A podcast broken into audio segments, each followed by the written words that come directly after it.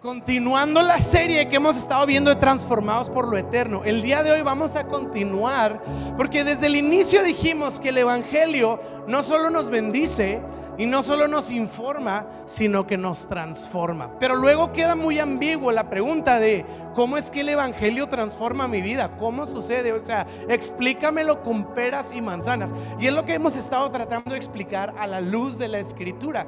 Y por lo mismo no es una serie que podemos hacer de dos partes, ¿verdad? No es como que en dos domingos vamos a explicar cómo el Evangelio nos transforma por completo.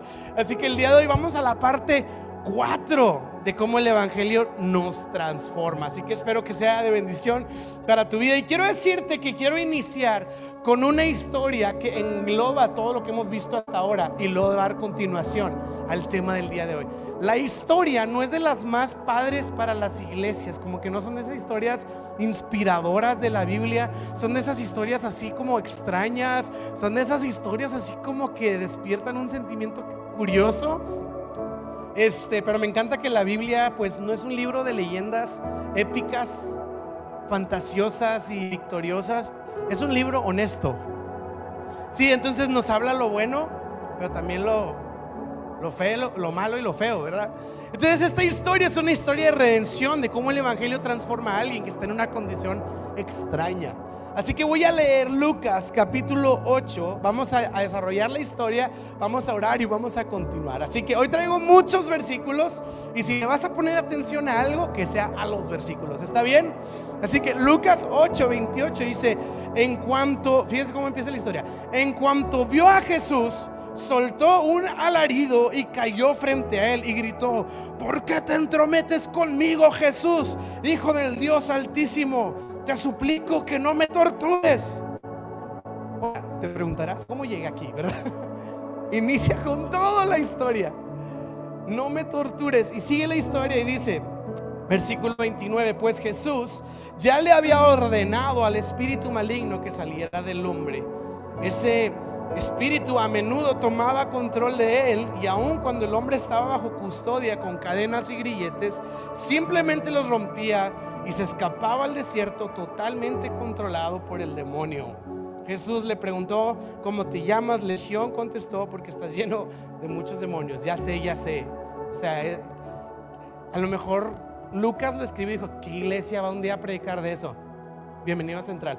Entonces, sigue la historia y dice, versículo 37, y todos los habitantes de la región de los Gerasenos suplicaron a Jesús que se fuera y los dejara en paz, porque había una gran ola de miedo que se apoderó de ellos. Entonces Jesús regresó a la barca, fue y cruzó nuevamente al otro lado del lago. Y el hombre que había sido liberado de estos demonios le suplicaba que le permitiera acompañarlo. Pero Jesús lo envió a casa diciéndole, no, regresa a tu familia y diles todo lo que Dios ha hecho por ti. Entonces el hombre fue por toda la ciudad proclamando las grandes cosas que Jesús había hecho por él. ¿Y qué tiene que ver esta historia con lo que estamos hablando? Vamos a orar, vamos a desmenuzarlo y estoy seguro que Dios nos va a hablar el día de hoy. ¿Está bien? ¿Qué te parece si oramos con todo el corazón? El título de mi mensaje es el siguiente, un nuevo propósito. Así que Señor, en el nombre de Jesús, disponemos nuestro corazón y nuestro, nuestra mente para escucharte, para recibir de ti Aquí estamos con expectativa, confiando que tu palabra nunca vuelve vacía. Pido que transformen nuestras vidas, que transformen nuestros corazones en el nombre de Jesús y todo central. Dice amén. Y si estás contento, le puedes dar un aplauso a Jesús porque Él es bueno esta historia es extraña, quizá un poco agridulce, porque nos está hablando de estos personajes que si tú has visto alguna serie de la Biblia, alguna película del Evangelio en Semana Santa quizá, siempre están estos personajes... Eh, eh, curiosos, ¿verdad? Estas personas que tienen una situación de una influencia demoníaca. Y no voy a hablar de los demonios el día de hoy, pero está en la Biblia. No es una onda que se inventó Hollywood, no es una onda que se inventaron las películas. Sí, está de hecho estas películas dramatizado, pero en cosas que sí tienen que ver y lo vemos en la Biblia. Jesús no ignoró esa realidad, pero está súper interesante lo que está sucediendo aquí. Y lo voy a mencionar aquí por tres puntos. ¿Por qué? Hemos hablado de que el Evangelio primeramente nos muestra nuestra condición. Y este personaje Este, este amigo, el Geraseno o el Gadareno, pues obviamente tenía una condición terrible. La influencia demoníaca a su vida no solo lo hacía verse como en las películas, ¿verdad? Así como, ay, la cabeza vueltas y eso. Dice la Biblia que aparte vivía en tumbas, en cementerios, en el desierto, que gritaba y que hacía cosas súper extrañas, lo que estaba totalmente dominado por esta situación. Él estaba en una condición terrible. Y Jesús llega a esta región. Y no sé si le habíamos prestado atención a esto, pero nos dice que Jesús no fue por él. Jesús no fue por el Geraseno. ¿Dónde está? ¿Dónde está ese tipo famoso al que todos le tienen miedo?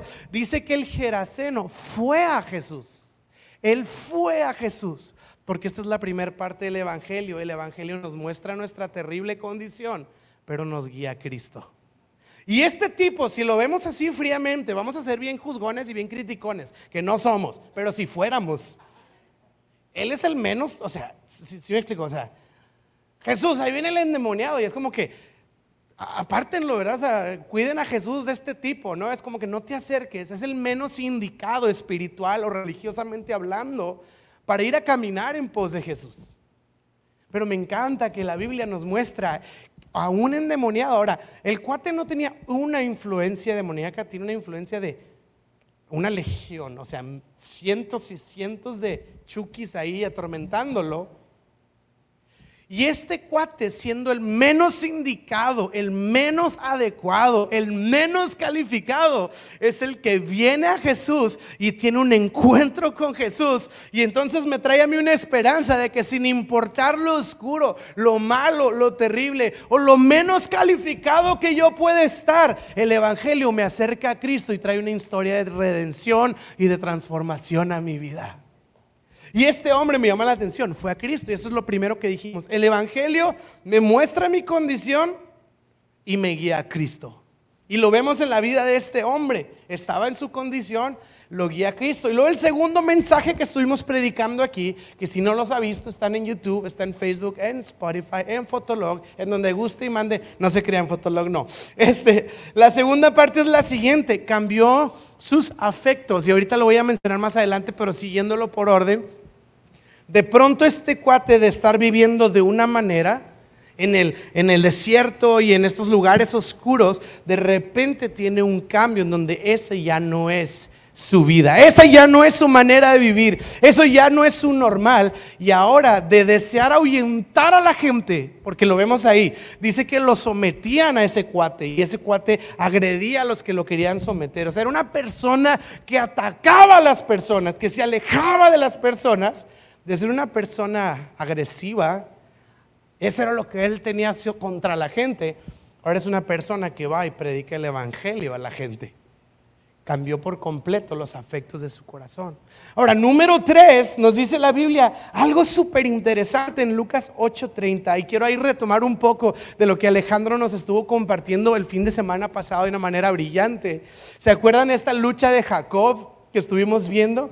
¿Se acuerdan que Jacob estaba en problemas, en una muy mala condición? El Señor Jesús se le aparece, él lucha contra el Señor y le dice, no, no te dejaré hasta que me bendigas. Y yo creo que el Señor dijo, oh no, estoy en problemas, un ser humano este, no me va a soltar, qué nervio.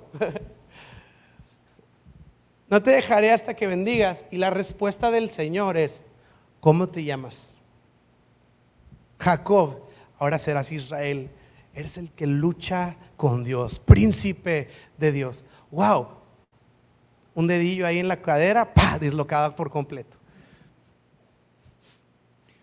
Fui a luchar con Dios y ¿cómo te fue? Perdí.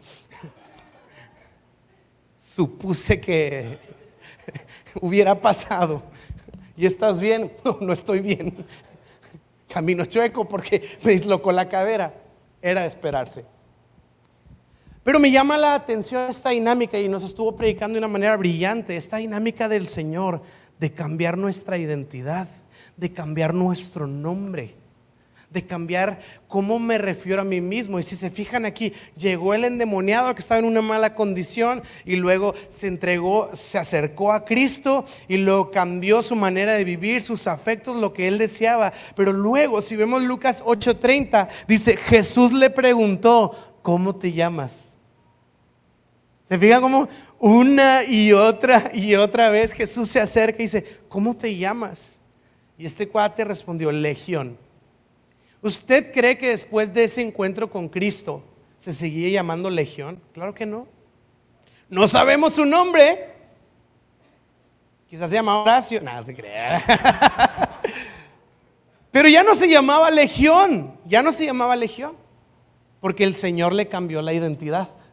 Y esto hace el Evangelio. Y si se fijan, todo lo que hemos predicado los últimos tres fines de semana, por orden, casi casi lo vemos en la vida de este hombre sucediendo, tal cual. Y luego llega este punto y es en el que quiero centrarme y continuar el día de hoy. Y estoy emocionado por el mensaje del día de hoy. Así que fija que no hay calor, emocionese conmigo y apasionese conmigo.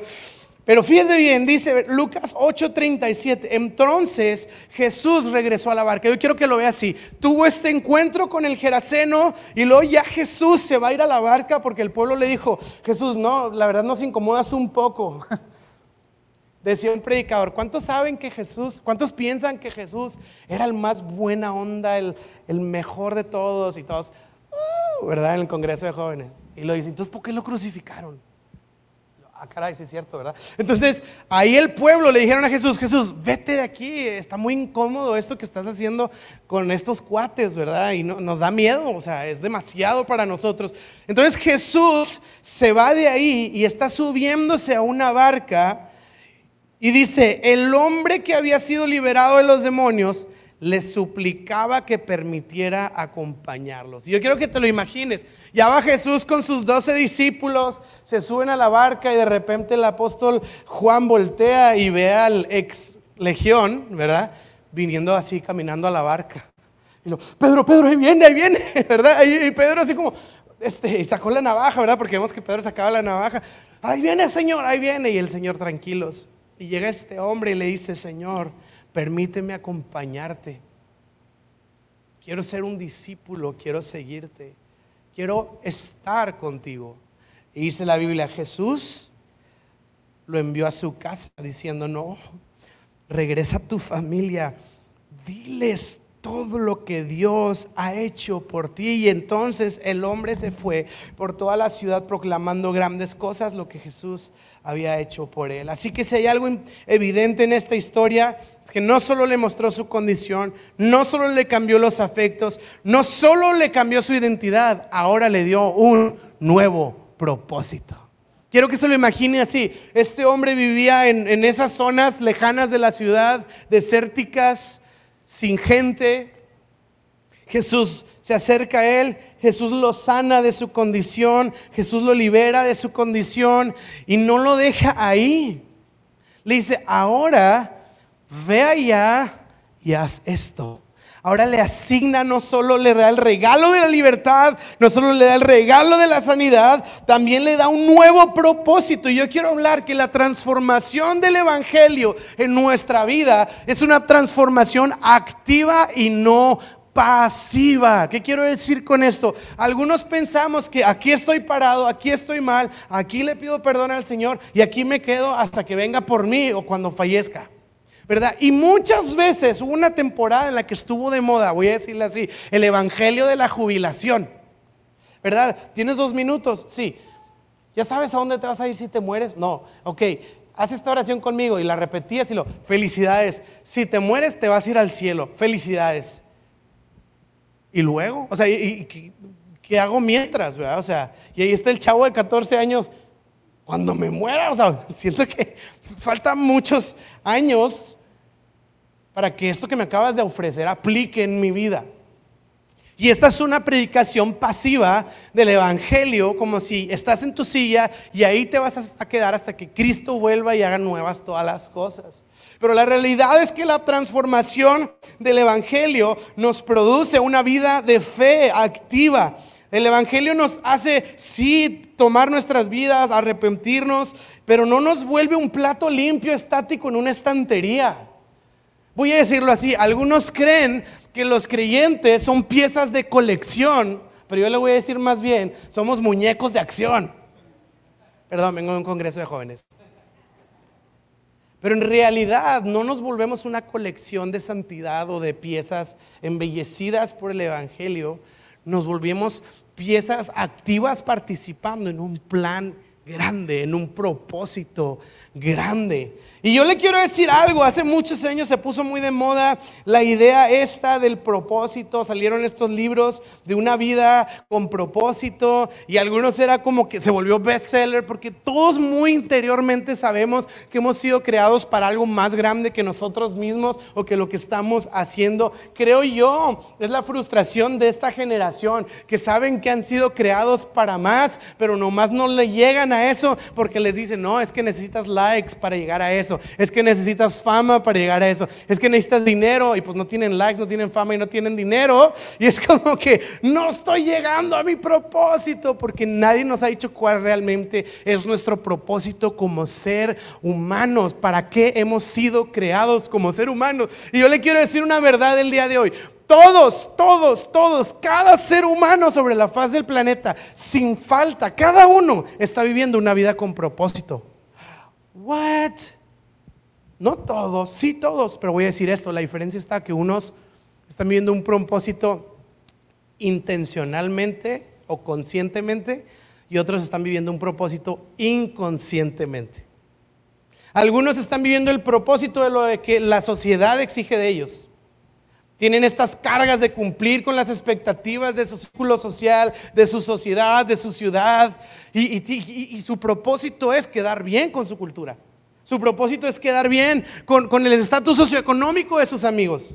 Su propósito es tratar de conseguir la aprobación de su papá. y entonces hacemos propósitos inconscientes, pero todos estamos viviendo un propósito. Pero el tema es que, imagínese usted tener un propósito sin saber, o sea, que alguien me lo asignó a mí, y luego cumplir el propósito de alguien más asignado a mi vida, y luego no saber por qué me siento incompleto o desanimado. Por supuesto que es lógico que me sienta así. Recuerdo mucho el testimonio de este hombre músico, Juan Luis Guerra, ¿verdad? Usted lo conoce. Salsa, ¿no? Y él tenía el propósito de conseguir un Grammy. Y lo consiguió. Y luego lo consiguió y dijo, wow. Se hace que mi propósito ahora es seguir un, un segundo, segundo Grammy. Y que lo consigue otra vez. Y después del segundo gramo me dijo, ah, caray, siento que todavía no llego. Y él mismo se dio cuenta que lo que necesitaba era Cristo. Que no hay un Grammy, no hay una cantidad de dinero, no hay una cantidad de éxitos que puedan realmente darnos el valor y el significado que solo encontramos en Cristo Jesús. ¿Cuántas veces hemos escuchado estas historias de famosos, de, empresarios, etcétera, etcétera? Gente asombrosa que ha llegado a posiciones súper altas y estando ahí hablan de la miseria que sienten en el corazón y el vacío que tienen. ¿Por qué? Porque están viviendo propósitos efectivamente, pero no el propósito para el cual hemos sido creados. Y yo quiero decirle el día de hoy esta buena noticia. El Evangelio no solo te lleva a Cristo, no solo cambia tus afectos, no solo te da una nueva identidad, sino que te alinea al propósito para el cual fuiste creado. Voy a decirlo así, para lo que naciste. Y yo sé que suena así como muy inalcanzable. ¿Verdad? Esa es la angustia de todos los grupos de jóvenes. ¿Para qué fui creado, verdad? Y, están decidiendo en qué carrera estudiar y todo y es una confusión terrible porque son demasiadas decisiones. Y yo quiero decir el día de hoy que la Biblia sí enseña que tenemos un propósito, pero le voy a decir algo bien padre. La Biblia sí nos dice cómo vivir ese propósito. Sí hay respuestas. Y, y quiero decirlo así. Bueno, primero quiero, quiero leerlo de esta manera. Efesios 2.10. Usted conoce ese versículo, seguramente lo ha leído alguna vez, si no como quiera lo voy a leer aquí en voz alta. Quiero que preste atención a lo que voy a leer. Efesios 2.10 dice, somos la obra maestra de Dios, en plural, somos. dice, Él nos creó de nuevo en Cristo Jesús, ¿se acuerdan? Nos dio una buena nueva identidad, a fin, voy a cambiar la palabra ahí, con el propósito de que hagamos las cosas buenas que preparó para nosotros tiempo atrás. ¿Qué es esto? Esto está profundo si lo, analiza. ¿Qué quiere decir? Que antes de que usted naciera, yo ya tenía un plan para usted. Y esto es algo bien hermoso, porque nos habla de muchas cosas. Número uno, de que no somos un error, de que había un plan en el corazón del Padre. Ahora, hechura, somos obra maestra de Dios. Aparte es más tierno cada vez que profundiza uno en esto porque dice, somos hechura o obra maestra de Dios. Esta palabra en griego es la palabra poema, de donde sacamos la palabra poema. Voy a decírselo así, somos un poema en el corazón de Dios. No somos solo un hijo más, una criatura más, somos una canción que resuena en el corazón del Señor. Y el Señor nos ve y antes que naciéramos, él había preparado un propósito para nosotros. Entonces dice, el Señor nos vuelve una nueva criatura con el propósito de que andemos en las buenas cosas que Él había preparado para nosotros desde antes que naciéramos. Y esto nos da otra verdad. No quiere decir que yo llegué un día a la iglesia, hey Señor, soy yo, y el Señor, oh, ok, este, ¿Qué haremos con él? ¿Qué será bueno? ¿Qué talentos tienes, Walo? Pues, pues no sé, puedo hacer esto. Mm, ok, Ángel Gabriel, ¿qué crees que sería bueno ponerle? No, no, no, Dios no está improvisando, como decía Albert Einstein. Dios no está jugando con los dados. Dios tiene planes buenos, agradables y perfectos, dice la Escritura. Y están preparados para usted. Y obviamente, obviamente la pregunta es, pues ¿cuáles? Ese siempre es el dilema, ¿no? Y yo le quiero decir y quiero así desarrollarme algo muy interesante. Si quiero responder algunas cosas.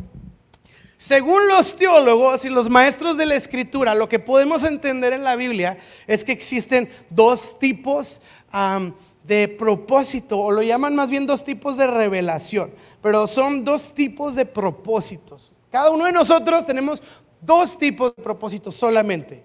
Se le conoce como el propósito general y el propósito especial. ¿Qué quiere decir? Que todos nosotros participamos de ciertas cosas por igual. A mí me llama la atención cuando de repente agarramos cosas que son el propósito general como si fueran individual. Es que él sí tiene el don de orar. No, no, el don de orar, es de todos, no es de la persona, o sea, sí me explico. Es que él sí tiene el don de servir a Dios. No es un don de que una persona puede servir a Dios todos podemos servir a Dios. Entonces nosotros sabemos ciertos versículos y, cosas que hemos escuchado y que hemos sido frecuentes en entender y, y enseñados. Por ejemplo, ama a tu prójimo como a ti mismo. Todos hemos escuchado eso. Sería raro decir, es que él tiene el don de amar a su prójimo como a sí mismo, pero yo no tengo ese don. Si esas vamos, pues la verdad no muchos tenemos ese don, menos en el tráfico menos de leones. Pero de alguna manera Dios nos llama a todos a amar a nuestro prójimo como a sí mismo. Yo no puedo decir a mí no, solo a ustedes, pero a mí Dios no me llamó. Por ejemplo, perdonen a sus enemigos como yo los he perdonado a ustedes. También no es de que es que, híjole, Héctor tiene el don del perdón, él sí lo tiene. No, eso es algo a lo que Dios nos invitó a todos por igual. Sí, es que este, eh, eh, em, da a los necesitados. Y obviamente hay gente que tiene una habilidad de hacerlo de una manera más natural. Sin embargo, la instrucción es de todos por igual. Ama al Señor tu Dios con toda tu mente, con toda tu alma, con todo tu espíritu, con todo lo que eres. Y otra vez, ¿verdad? Es como que, es que ella tiene el don de amar a Dios, pero yo no. Eso es para todos. Y esa es la revelación general. Que si estamos introducidos en un plan unificado para todos por igual. Fuimos llamados a compartir el Evangelio a todas las naciones por igual. Ahora, a algunos se les da más fácil, claro, puede ser que lo ha desarrollado, pero no me excluye a mí de ser parte de ese plan. Pero luego está el propósito o el plan especial. Y, yo sé, yo sé, especial suena como que, oh, eres muy especial. No, especial de la palabra específico.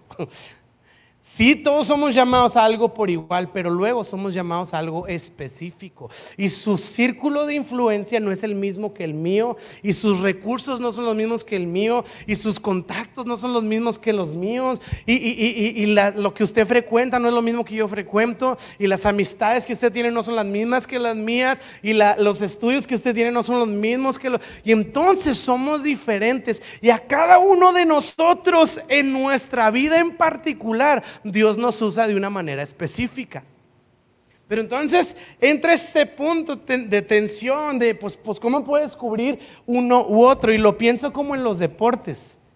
Imagínense que yo vengo y le digo, está el soccer, el básquetbol, el béisbol, la NBA, el box, y empiezo a irme así. Y parece una lista interminable. ¿Verdad? Es como que, ok, pero porque cada una tiene sus reglas, tiene su manera de jugarse, tiene sus jugadores. Yo no, o sea, de verdad, mi admiración a esos que se saben los nombres de todos los jugadores de diferentes deportes. Se saben los nombres de todos los del soccer, todos los del fútbol americano, todos los de la NBA, y yo acá aprendiéndome los doce apóstoles, así de, ¿cómo se llamaban? Este.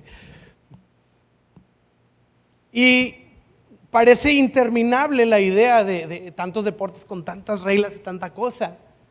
Pero imagínese que yo le digo, haga deporte. Aunque sigue siendo lo mismo, como que simplifica un poquito la, decisión. No sé si me explico.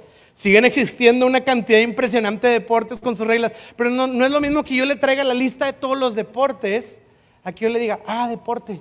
Y ya como que parece que la dejo de tu lado de la cancha, decidir por cuál te vas a ir. Y la Biblia de una manera similar a esta dinámica que acabo de hacer, nos invita a hacer una cosa y eso nos introduce al propósito de Dios para nuestras vidas. Aunque parecieran tantos deportes espirituales, tantos propósitos eternos, tantos llamados celestiales y tantas cosas que pudiéramos hacer por Dios, en la cima hay una cosa que si hacemos esa cosa nos va a permitir vivir el llamado general y específico en nuestras vidas. Y esa es la que yo quiero enseñar el día de hoy. Y si logramos captar de esto, y quiero decirle que este tema que estoy avanzando, es que no iba a decir estoy comenzando, no, no estoy comenzando, estoy avanzando. Este tema podríamos dedicarle literal una clase de instituto bíblico. O sea, es un tema sumamente profundo, entonces téngame paciencia en el sentido de que estoy tratando de agarrar algo súper profundo y presentarlo así como muy práctico. Pero yo quiero decirle una vez más esto.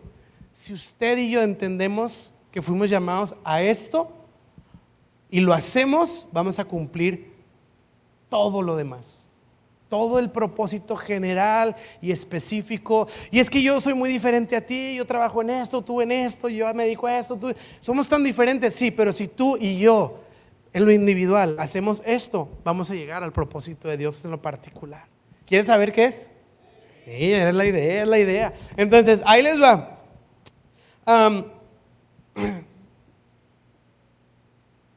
quiero leerles varios versículos.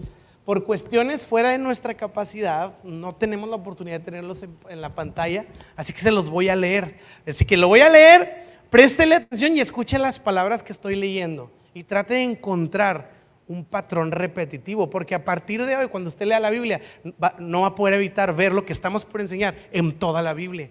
Pero son de esas cosas que no le prestamos atención. Ahí le va. Segundo de Tesalonicenses 2.14, escuche bien. Él nos llamó, llamado, ¿no? A salvación, el Evangelio, cuando nos anunció la buena noticia, el Evangelio. Ahora pueden participar de la gloria de nuestro Señor Jesucristo. Es Tesalonicenses. Voy a leer 1 de Pedro 5:10. En su bondad, Dios nos llamó a ustedes, otra vez, llamado, fíjense bien, para que participen de su gloria eterna por medio de Cristo Jesús. Romanos 8:30. Después de habernos elegido nos llamó para que nos acercáramos a Él. ¿Se acuerdan la primera parte del Evangelio? Y una vez que nos llamó, nos puso en una relación correcta con Él, nos transformó. Y luego después de ponerlos en una relación correcta con Él, les dio su gloria. Y vamos a ver, nada más agarré tres versículos, pero si usted le presta atención, ya no pueda no verlo, ojalá es mi oración, se va a dar cuenta que la Biblia una y otra y otra vez habla de la gloria de Jesucristo y nuestra participación en ella. Ahora, es curioso porque, pues, que es la gloria de Dios, ¿no? Y como eh, gloria, pues cuando yo escucho gloria, pues pienso en, si me explico, en, en algo así como muy majestuoso, y sí lo es. En algo majestuoso, en algo esplendoroso. Creo que la canción esta de Aladín dice eso, ¿no? Gloria al príncipe Ali.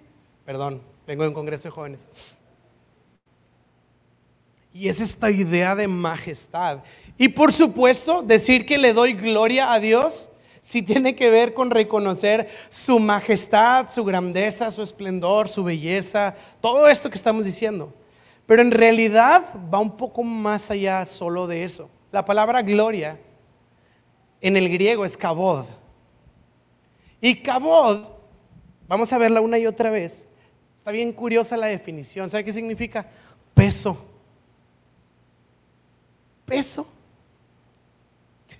Dios nos dio este llamado de participar de su peso. Y es como, ¿qué significa para mí entender el peso? ¿Y sabe qué significa peso?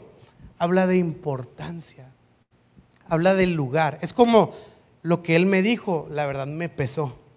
O sea, ¿qué quiere decir? Fue importante para mí, me impactó, significó algo para mí. Lo que dices tu voz tiene peso para mí. Tu opinión tiene peso para mí. ¿Qué quiere decir? Lo que estás diciendo tiene una parte importante y significativa para mi corazón. Y Salmos dice que nosotros le demos gloria y dice, y pongan gloria en su alabanza. Y es como que, ¿cómo, le, ¿cómo, le, pongo gloria en la alabanza? Ya sé, te doy gloria. No sé, ¿verdad? ¿Qué está diciendo el salmista? Denle peso, denle importancia Dejen que lo valioso de esto descargue su importancia en sus corazones. Y quiero leerlo de esta manera, porque esto es a lo que Dios nos llamó, a su gloria. Ok, ok, vamos a desmenuzarlo más. Fíjense bien, Isaías 43, 7. Isaías 43, 7. Y ha sido un versículo que me ha perseguido a lo largo de mi vida. Y los que me conocen de años Ahorita van a decir, ah, sí, es cierto, hace mucho que no lo leías. Isaías 43, 7, fíjese bien cómo lo estructura. Dice, a todos los llamados, otra vez, se fija la palabra llamar, llamar, llamar. A todos los llamados de mi nombre, para gloria mía, los he creado, los formé y los hice. A todos los llamados de mi nombre, para gloria mía, los llamé, los formé y los hice. Los creé, los formé y los hice. Y sabe usted esta dinámica en la Biblia, cuando la Biblia parece que redunda, como cuando decimos, pero más sin embargo, ¿verdad? Pero más sin embargo. Pues pero más sin embargo es la misma cosa, pero tres veces. Y cuando uno lee crear, formar y hacer, pues es dentro de lo mismo. Cuando la Biblia hace un pero más sin embargo, está hablando de la importancia que le está dando. Es como cuando dicen, santo, santo, santo, ¿verdad? Cuando hablan de Dios, santo, santo, santo pues di muy santo, ¿no? o muchísimo santo, pero cuando la Biblia lo repite tres veces, en el lenguaje y en la cultura hebrea habla de la importancia. Era su manera de decir como, sin exagerar, esto es lo más importante, lo repetían tres veces. Santo, santo, santo. Y aquí el Señor dice, a todos los que llamé a mí, para mi gloria, los formé, los creé, los hice, existen, son, respiran. O sea, todo lo que son ustedes existe para mi gloria. Y fuimos llamados para la gloria de Dios. Ese es su propósito y ese es mi propósito. Obviamente, ya sé que sigo en, el espectro ambiguo de la predicación. Obviamente me voy a ir a algo más práctico todavía. Pero es bien importante, si usted se pregunta, ¿a qué me llamó Dios? A su gloria. Fue creado, fuimos creados para la gloria de nuestro Dios. Ahora, lo admiro mucho y lo quiero mucho, es buen amigo, pero yo sé que la mayoría de ustedes lo conocen. ¿Cuántos han escuchado de Tom Cruise? Top Gun. Faltaban películas de esas. ¿Cuántos vieron la, de Top Gun, la que acaba de salir? Está buenísima. Imagínense que en una de esas sale Tom Cruise así sin camisa y yo estoy comiendo con una coca y papas, ¿verdad? Y me sentí confrontado. Tiré las papas, dije, ¿quién quiere comer este mugrero? Yo quiero ser como él. todo fuerte, sano. Y Tom Cruise luchó con esta idea, es verdad, o sea, no, esto no es chiste, es verdad. Él decía, ¿qué clase de ser egocéntrico crearía un ser humano para que vaya en pos de él? Es demasiado egoísmo, en mi opinión. Y la opinión de él tiene peso, pues porque pues, es Tom Cruise. o sea, sabe volar un avión, una moto, un carro, un cohete espacial,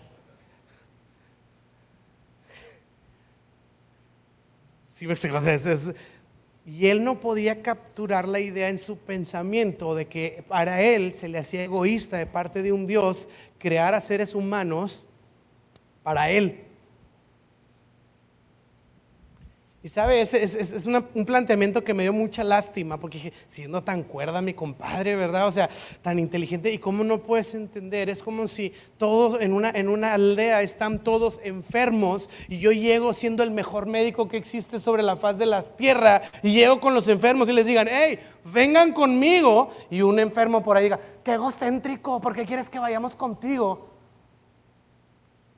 Porque yo soy su sanidad. Y entonces que llegue una persona que trae plenitud a un grupo de personas que no son plenas y digan, vengan, yo les voy a dar plenitud. No, eres un egoísta porque quieres que vaya contigo. Quiero que vengas conmigo porque yo quiero que seas sano. Quiero que vengas conmigo porque yo quiero que seas pleno. Yo quiero que vengas conmigo, no porque soy un egocéntrico, al contrario, porque estoy pensando en tu bien y porque si tú te acercas a mí, en mí vas a encontrar vida eterna se quedó muy corta la idea de mi, mi estimado. Y Dios nos llama a acercarnos a su gloria. Y ahí nosotros encontramos plenitud. Ahora, ¿qué significa? Y quiero irme dirigiendo hacia la, como voy a decir al final de este mensaje, pero como es más bien la parte práctica de cómo se traduce. Y yo le voy a explicar algo muy teológico, pero le dije que esto es una clase de instituto bíblico y lo vamos a hacer rápido. ¿Sabe qué ha pasado toda la eternidad antes de que existiera el mundo y las galaxias y todo lo que existe? Ha existido la Trinidad. Dios Padre, Hijo y Espíritu Santo. Jesús no empezó a existir un día. Jesús ya existía desde lo eterno. Esto lo vemos a lo largo de la Biblia y lo vemos específicamente en Juan capítulo 17, que Jesús le dice, Padre, regrésame, escuche bien, regrésame a la gloria que teníamos juntos antes de que el mundo fuese. ¿Qué había antes de que el mundo fuese? Gloria entre el Padre, el Hijo y el Espíritu Santo. La Trinidad perfecta. Yo quiero que quitemos en nuestra mente estas ideas de que Dios estaba aburrido en el cielo, de que, ¿qué hacemos? Humanos, O que Dios estaba incompleto, que decía, me falta gente que me adore. Yo no sé si usted ha creído o ha escuchado algo así. Pero yo le voy a decir algo, yo no sirvo a un Dios incompleto, a un Dios inseguro o a un Dios con heridas en su alma. Porque entonces sería el médico enfermo que viene a sanar a enfermos, pues está difícil, ¿verdad? Tenemos un Dios perfecto, completo, pleno. Y al ofrecerse a nosotros, nos está ofreciendo lo mejor que Él tiene, a sí mismo. Yo le voy a explicar algo por ponerlo en una ilustración. Antes de, de que todo fuese, estaba el Padre dándole gloria al Hijo.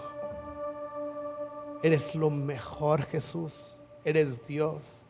Y el Hijo volteando a ver al Espíritu Santo y decía, tú Espíritu Santo, eres digno de alabanza, eres digno de gloria.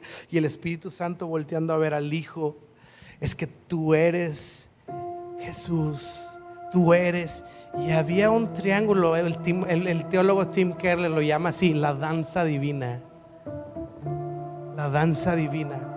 Era un triángulo, si lo pudiéramos decir de una manera. No es correcto, pero por decirlo así, un triángulo de amor, de plenitud, de alabanza, y Dios está glorificando el Padre al Hijo, el Hijo al Espíritu, el Espíritu al Padre, pero el Espíritu al Hijo y el Hijo al Espíritu. Y, era un triángulo de amor perfecto, de gloria, de alabanza. Era esta plenitud, era esta, no, no puedo explicarle este nivel de danza. O sea, era, era algo impresionante. Era, es lo, no, no, no hay palabras para escribir la inmensa bondad y perfección que existe en eso. Y está esta Trinidad participando de una danza de gloria. Y cuando la Biblia dice que Dios nos llamó para su gloria, no es egocéntrico, es diciéndonos, quiero que ustedes participen de este amor, de esta bondad. Quiero que bailen con nosotros los estoy incluyendo, los estoy haciendo parte de esta dinámica de amor perfecto que ha existido desde la eternidad y ustedes van a participar de ella también. es lo más glorioso. Ahora, ¿qué significa para mí esto? Esto es para la eternidad, pero ¿qué significa para mí el lunes en la mañana, el día de mañana? ¿Qué significa para mí?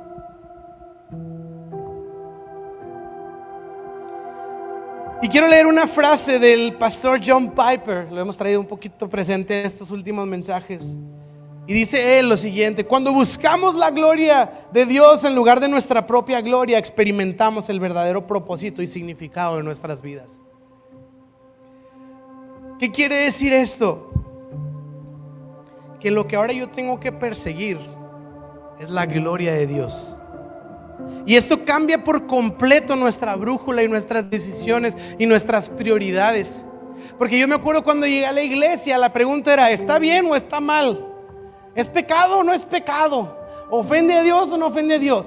¿Y en esta iglesia se puede o no se puede? Esas eran mis primeras preguntas. Y ese es hasta bien, es el nivel más básico. Pero luego entender que fuimos llamados para la gloria de Dios cambia la brújula, cambia el criterio y cambia la pregunta. Ya no es está bien, está mal. Ahora la pregunta es, ¿y esto que voy a hacer o que voy a decidir o de lo que voy a participar, ¿le da gloria a Dios o no le da gloria a Dios. Y entonces cambia el enfoque por completo, porque ahora tratamos de decidir y de impulsar cosas que terminen en la gloria de Dios, glorificando por completo a Dios. Con estas decisiones que estoy tomando, estoy dando testimonio de que Dios es lo que tiene más peso en mi vida, de que Él es lo más importante para mi vida. Estoy reconociendo que es lo que tiene más peso que cualquier otra cosa. Por ejemplo, cuando está una conversación y hay un chismesote y se está juzgando una persona y yo decido no ser parte de esa conversación. Ay, qué religioso. No, no, no es que mi religión me lo prohíbe. Es que para mí es más importante ser como mi padre que habla palabras de vida. Y se va a sentir mal la gente que andaba ahí, pero de alguna manera con mi vida estoy testificando que Dios tiene más peso para mí que cualquier conversación de la que yo pueda participar. Por ejemplo, cuando está una dinámica de excesos, ¿verdad? Hay gente está participando de cosas, de excesos, de sustancias, de lo que sea, y ahí andan todos en la fiesta, y yo digo, yo no quiero ser parte de esto. Es como, ¿qué religioso? No, compadre, no es religión es que Dios tiene más peso en mi vida que lo que tú puedas estar haciendo. Yo le voy a decir algo muy fuerte, yo le voy a decir algo muy fuerte. Yo he estado en círculos de creyentes donde hay una, una dinámica de excesos y pastores sentados en mesas. Y tú, y échame, pa, pa, pa, pa, y échame, papá. Y tú a lo que vas a querer, una coca light. Ay, ay, no, no, no, espérate, no es una dinámica de religión. Es que Cristo es lo que más peso tiene en mi vida. Y sorry si te hago sentir mal, pero no me importa quedar bien contigo. Lo que tiene más peso no es tu opinión sobre mí, no es tu dinámica, lo que pesa en mi corazón es darle gloria a Dios con todo lo que tengo y todo lo que soy. Entonces yo no decido, ya ni siquiera por estándares morales, ya decido pensando en la gloria de Dios. Y yo tengo un ejemplo muy, muy, padre, tengo, tengo ejemplo de, y lo vemos en la Biblia, arrestaron a los apóstoles, dejen de predicar en el nombre de Jesús o los arrestamos y los privamos de su libertad. Ay, no, sí es cierto, qué peligroso. Y vemos que los apóstoles ok, me amenazas, pero la verdad es que no puedo dejar de hablar de Él. Y si mi seguridad está en riesgo, pues qué mala onda. Pero es más importante para mí seguir hablando de lo que yo he escuchado y de lo que he visto que mi propio bienestar, mi propia comodidad. ¿Qué están haciendo los discípulos? Siendo locos que quieren ser perseguidos. No, le están dando peso a Dios con su vida. Tengo un ejemplo de un amigo personal, un amigo contemporáneo,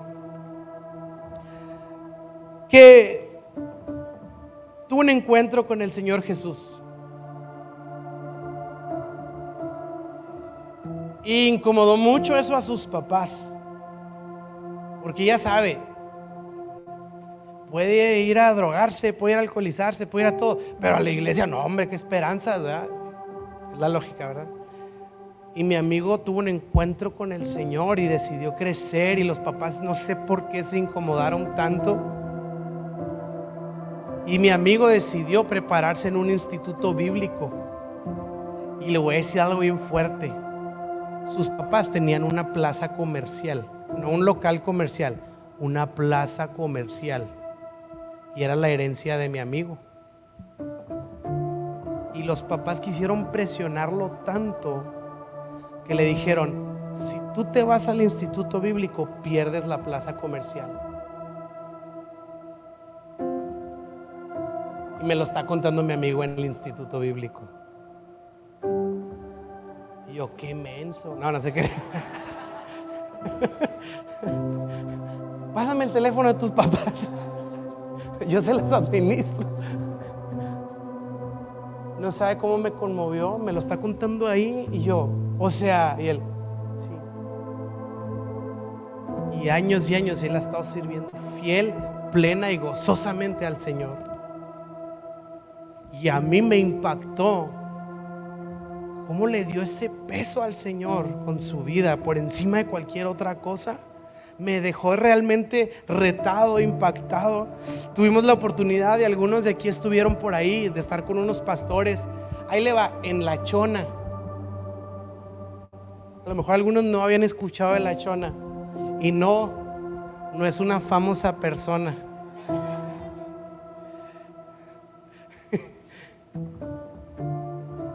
es un lugar hacia abajo, cerca de Ciudad Victoria, se también conoce como La Ascensión y estábamos en casa de unos pastores que tenían una iglesia ahí estábamos comiendo en una casa sencilla, la casa, y nos empiezan a platicar la historia. Y yo le, yo le trato de preguntar a los pastores la historia de la chona, ¿verdad? Como que, pues, yo pensando que ellos nacieron ahí. Y luego ellos, no, no, nosotros llegamos hace no sé cuántos años, realmente no estamos toda la vida. Y yo, ah, ¿de dónde eran ustedes? Y dije, bueno, a lo mejor de Ciudad Victoria o de los alrededores. Y los pastores me dicen, de Miami. ¿qué? Miami, Nuevo León, o, algún, por aquí algo que se llama, no, Miami, Miami, o sea. ¿Te acuerdas? Estábamos, estábamos así como, Miami, o sea, la, verdad, así, Miami, lo que se me ve, sí, sí, Miami. Allá teníamos nuestra casa, nuestros carros, y así nos empiezan a contar. Y yo, y el misionero que fue a hablar de la gloria de Dios. Y yo, ¿y qué hacen aquí? Imagínense. Y, la verdad, yo me salí llorando de ahí. No pude, o sea, yo estaba comiendo y veía su casa y me contaban todo lo que... Y salí llorando del ejemplo que ellos estaban dando, pero también confrontado de que, oh, yo no sé, yo no sé si, si decidiera algo como ellos. Ojo, y yo no estoy diciendo que eso es lo que tenemos que hacer. No sé si me explico. Yo no estoy diciendo que ese es el modelo de seguir al Señor. Simplemente estoy hablando de gente que con sus decisiones personales han decidido darle más peso a Dios en lo que ellos están viviendo. No tiene que ser así para nosotros. Pero estas personas han dado este testimonio y quiero terminar con un ejemplo real que estoy seguro que todos ustedes conocen. Quiero darle este ejemplo y usted lo conoce. Truett Cathy. Truett Cathy. ¿Quién es Truett Cathy? Y quiero acabar con este ejemplo. Truett Cathy es el estadounidense que fundó la cadena de restaurantes Chick-fil-A. ¿Ok? Chick-fil-A. ya les vi la cara. Y una unción especial porque ya hace hambre, ya hace Chick-fil-A. Es el fundador de Chick-fil-A. Una persona que decidió emprender, llevar a cabo una empresa, un negocio. Y Kathy, si usted lee su biografía, decidió que su fe cristiana iba a ser el fundamento de todas sus decisiones empresariales. Él decidió eso tomó una decisión que yo no sé si usted lo sabía o no. Quizás sí, quizá no. Pero una de sus decisiones en particular para tratar de dar a conocer su fe es la siguiente. No vamos a abrir los domingos. Y si usted quiere ir a Chick-fil-A un domingo, está cerrado. Y Kathy ha contado su proceso en su historia de las tentaciones que eso significarían para él pues es un día menos de ingresos. Y es el día en que la gente sale más comúnmente a comer que pues que entre semana. Es una buena oportunidad pues de tener negocio, de tener ingreso, de todo esto. Y eso se lo hicieron entender a él. Y él dijo, ok, sí, es verdad. Hay ganancias potenciales. Es negocio, lo sé, lo entiendo. Es un buen día para vender comida. Pero yo quiero que ese día mis empleados no tengan que venir a trabajar para que puedan ir a adorar al Señor o estar con sus familias. Y ante todo pronóstico, pues usted conoce Chick-fil-A, ha sido una empresa exitosa. Tanto así que ha habido empresas, tenemos una empresa de unos amigos que iniciaron sus restaurantes aquí en Monterrey con esa misma filosofía. Nosotros no abrimos los domingos para que la gente adore al Señor y esté con su familia. Y esa es una manera de darle gloria a Dios. Entonces le estoy, le estoy dando dos extremos. El extremo de la gente que rechazó y abandonó cosas y la gente que emprendió y que estableció cosas grandes, pero que dentro de sus decisiones dieron a notar que lo más importante para sus vidas era Cristo. Y esto nos introduce al propósito de Dios para nuestra vida. ¿Por qué? Porque si yo soy arquitecto, yo trato de ver la manera en mi profesión y en mi círculo de influencia ¿cómo le voy a dar gloria a Dios aquí? Si yo soy médico, yo en mi profesión y en mi círculo de influencia digo, ¿cómo puedo glorificar el nombre del Señor aquí? Si yo soy eh, maestro, yo estoy en mi círculo de influencia en mi profesión, digo, ¿cómo puedo glorificar a Dios aquí? Y cuando la gloria de Dios es mi brújula, mis decisiones empiezan a alinearse a sus propósitos. Mis decisiones empiezan a alinearse a lo que a lo que él quiere para mi vida, porque para su gloria nos creó, nos formó y nos hizo. Entonces, si usted busca y persigue la gloria de Dios, usted va a caminar en su propósito porque para eso fuimos creados. Y lo simplifica. Soy un papá ¿Cómo puedo glorificar a Dios a través de mi paternidad? Soy un esposo, ¿cómo puedo glorificar a Dios a través de nuestro matrimonio? Soy un hermano, ¿cómo puedo glorificar a Dios a través de la relación con mis hermanos? Soy abuelo, ¿cómo puedo glorificar a Dios a través de, mi, de, mis nietos, de mi, de mi manera, de mi círculo de influencia familiar? Y entonces empieza a regir toda nuestra vida. ¿Cómo puedo glorificar al Señor? Ahora que estuvimos en Juárez, tuvimos un problema con el hotel y acabo con esto. Perdón que nos extendimos un poquito. Acabo con esto ya. Nos, hubo un problema con el hotel y estábamos ahí y nos dijeron, no les vamos a poder dar su cuarto. Ah, ok. O sea, ok. ¿Qué hago, no? Y hubo ahí todo un tema. y nos movieron a otro hotel, que la verdad sí fue un upgrade, estaba más bonito, estuvo padre, pero estaba más lejos, era lo que no sabíamos. Entonces tuvimos que agarrar Uber, Andrea y yo todos los días, muy lejos. Y uno dice, pues qué flojera, ¿verdad? pues sí, qué flojera. Pero ¿sabe qué? A cada Uber con el que nos subíamos, le hablábamos del Señor, le hablábamos de la iglesia. Y nos iba a dejar a la iglesia. Le decíamos, aquí, aquí puedes venir, justo estás llegando. Mira, esta es la entrada para que vengan los domingos. Y es, simple hecho de agarrar un Uber, no tiene nada espiritual, no tiene nada de glorioso. Pero al estar ahí dices, ¿Cómo puedo glorificar a Dios con esa conversación de, está grueso el calor, ¿verdad? Sí, está grueso el calor. ¿Y tú ya conoces a Cristo? casi, casi. Y entonces todo lo que empiezas a hacer es persiguiendo cómo glorificar a Dios. Y yo me subí un Uber y sentí que glorifiqué a Dios subiéndome ese Uber. Porque cuando me bajé, le hablé a una persona del Señor. Si me explico, es perseguir, honrar al Señor por sobre todas las cosas. Ya hablaremos más adelante de la gloria de Dios, seguiremos hablando de la gloria de Dios. Pero quiero dejar con esto el día de hoy. El propósito que Dios nos da es glorificarlo a través de todo lo que hacemos. Dar a conocer el peso que Él tiene en nuestras vidas. ¿Por qué no nos ponemos de pie para orar?